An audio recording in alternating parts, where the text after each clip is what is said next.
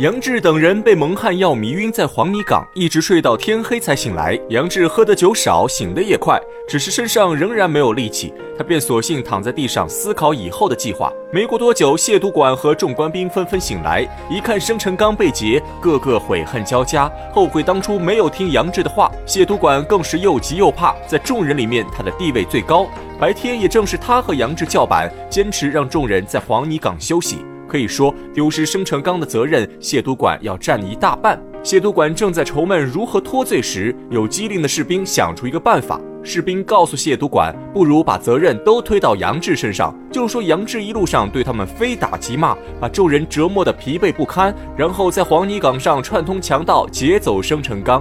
谢督管听后沉思片刻，心中已然有了决定。俗话说，大难临头各自飞。谢督管和众官兵本就不满杨志，虽然丢失生辰纲主要是他们的责任，可为了给自己脱罪，谢督管决定诬陷杨志，让杨志来当替罪羊。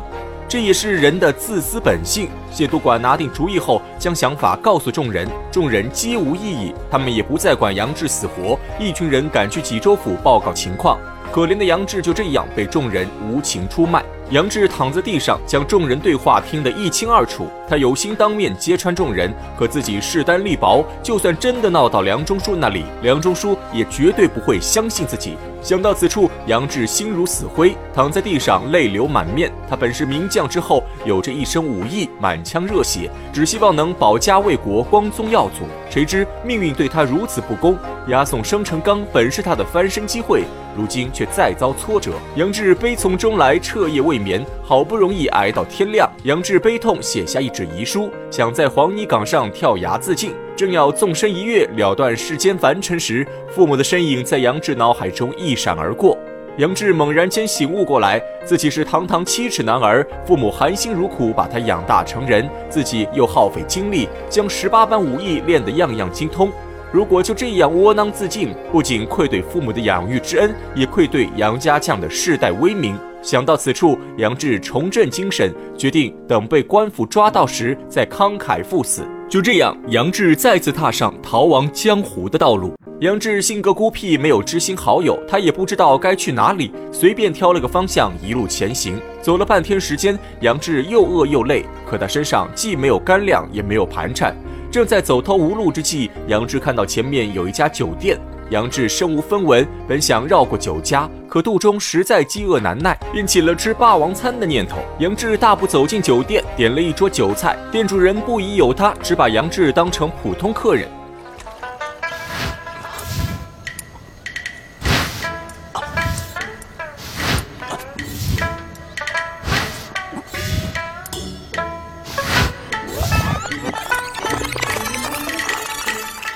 杨志狼吞虎咽，风卷残云，不消片刻，已将酒菜扫荡一空。吃饱喝足后，杨志提起包袱就走。他生平还是第一次做这种事，心有愧疚，神色不安。店主人一看杨志要吃霸王餐，和蔼村妇瞬间变身凶恶夜叉。女主人当场大吼一声，从店内瞬间涌出几位壮汉，当先一人手拿一柄短刀，冲上前来截杀杨志。此人身体肥胖，动作却十分灵活。手中短刀锋利无比，攻势迅疾。可杨志武艺高强，他看出壮汉并非自己对手，再加上杨志做贼心虚，不愿伤人性命，只是一味躲闪。二人斗了几个回合，杨志刀不出鞘，打退壮汉。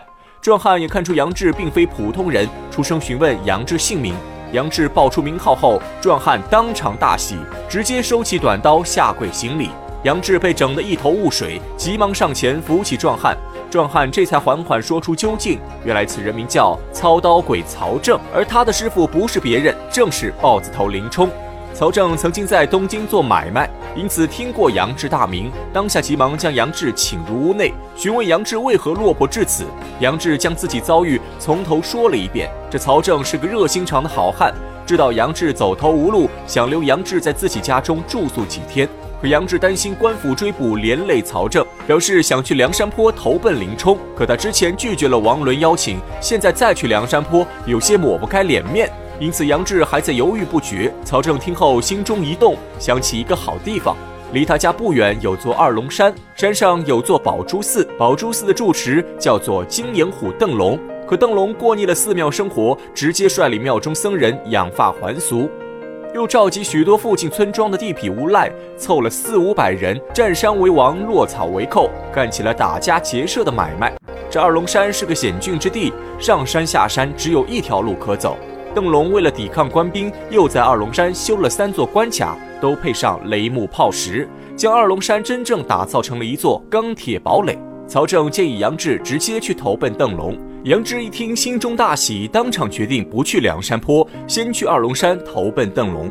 次日，杨志正要告别曹正，赶往二龙山，鲁智深却大摇大摆走进曹正家中，让曹正给自己准备一桌肉菜。曹正看鲁智深是个和尚，以为他是来消遣自己，便让鲁智深滚出家门。鲁智深脾气火爆，一听此话，心中大怒，与曹正争吵起来。曹正上前推搡鲁智深，却被鲁智深一招打退。曹正心中不服，准备拔刀教训鲁智深。鲁智深看曹正想动刀，直接先下手为强，拿起禅杖攻下曹正。关键时刻，杨志出手拦下鲁智深。原来杨志从刚刚二人交手间已看出鲁智深并不简单，知道曹正不是鲁智深的对手，因此杨志主动迎战鲁智深。二人一个使刀，一个使杖。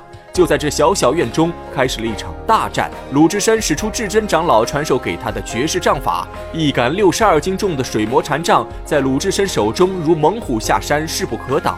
每一招使出，如有雷霆万钧之力，当真是威猛无比。杨志一开始并不知道鲁智深天生神力，和鲁智深斗了几招，被打得节节败退。杨志这才发现自己在力量上不如鲁智深，急忙改变打法。只见杨志手中坡刀灵活变换，身体不断走位，左支右挡，借力打力。他并不和鲁智深正面交锋，每一刀攻出都选在鲁智深力道薄弱之处，因此杨志表面落入下风。可实际上，杨志总能在危急时刻化险为夷，偶尔还能使出连环刀法反打鲁智深。这种打法和当时的林冲如出一辙。可杨志的武艺比起林冲来还是略逊一筹。眨眼间，二人已交手五十多招，仍然不分胜负。鲁智深迈个破绽跳出圈外，大喊一声“停手”。杨志闻声收起破刀，二人交手一番，对彼此的武艺都有些佩服。鲁智深出声询问杨志姓名，杨志报出自己名号。鲁智深一听，原来又是熟人，急忙上前行礼。他早就听说青面兽杨志是个英雄好汉，也知道杨志在东青城误杀牛二的事，但一直无缘相见。没想到在这小小酒店中有幸相遇，鲁智深也报出自己名号，杨志这才知道眼前这个莽撞和尚就是倒拔垂杨柳的花和尚鲁智深。二人互相行礼后，杨志询问鲁智深为何不在东京大相国寺，反而赶到这里。鲁智深不说则已，一说又是一段英雄故事。我们下回分解。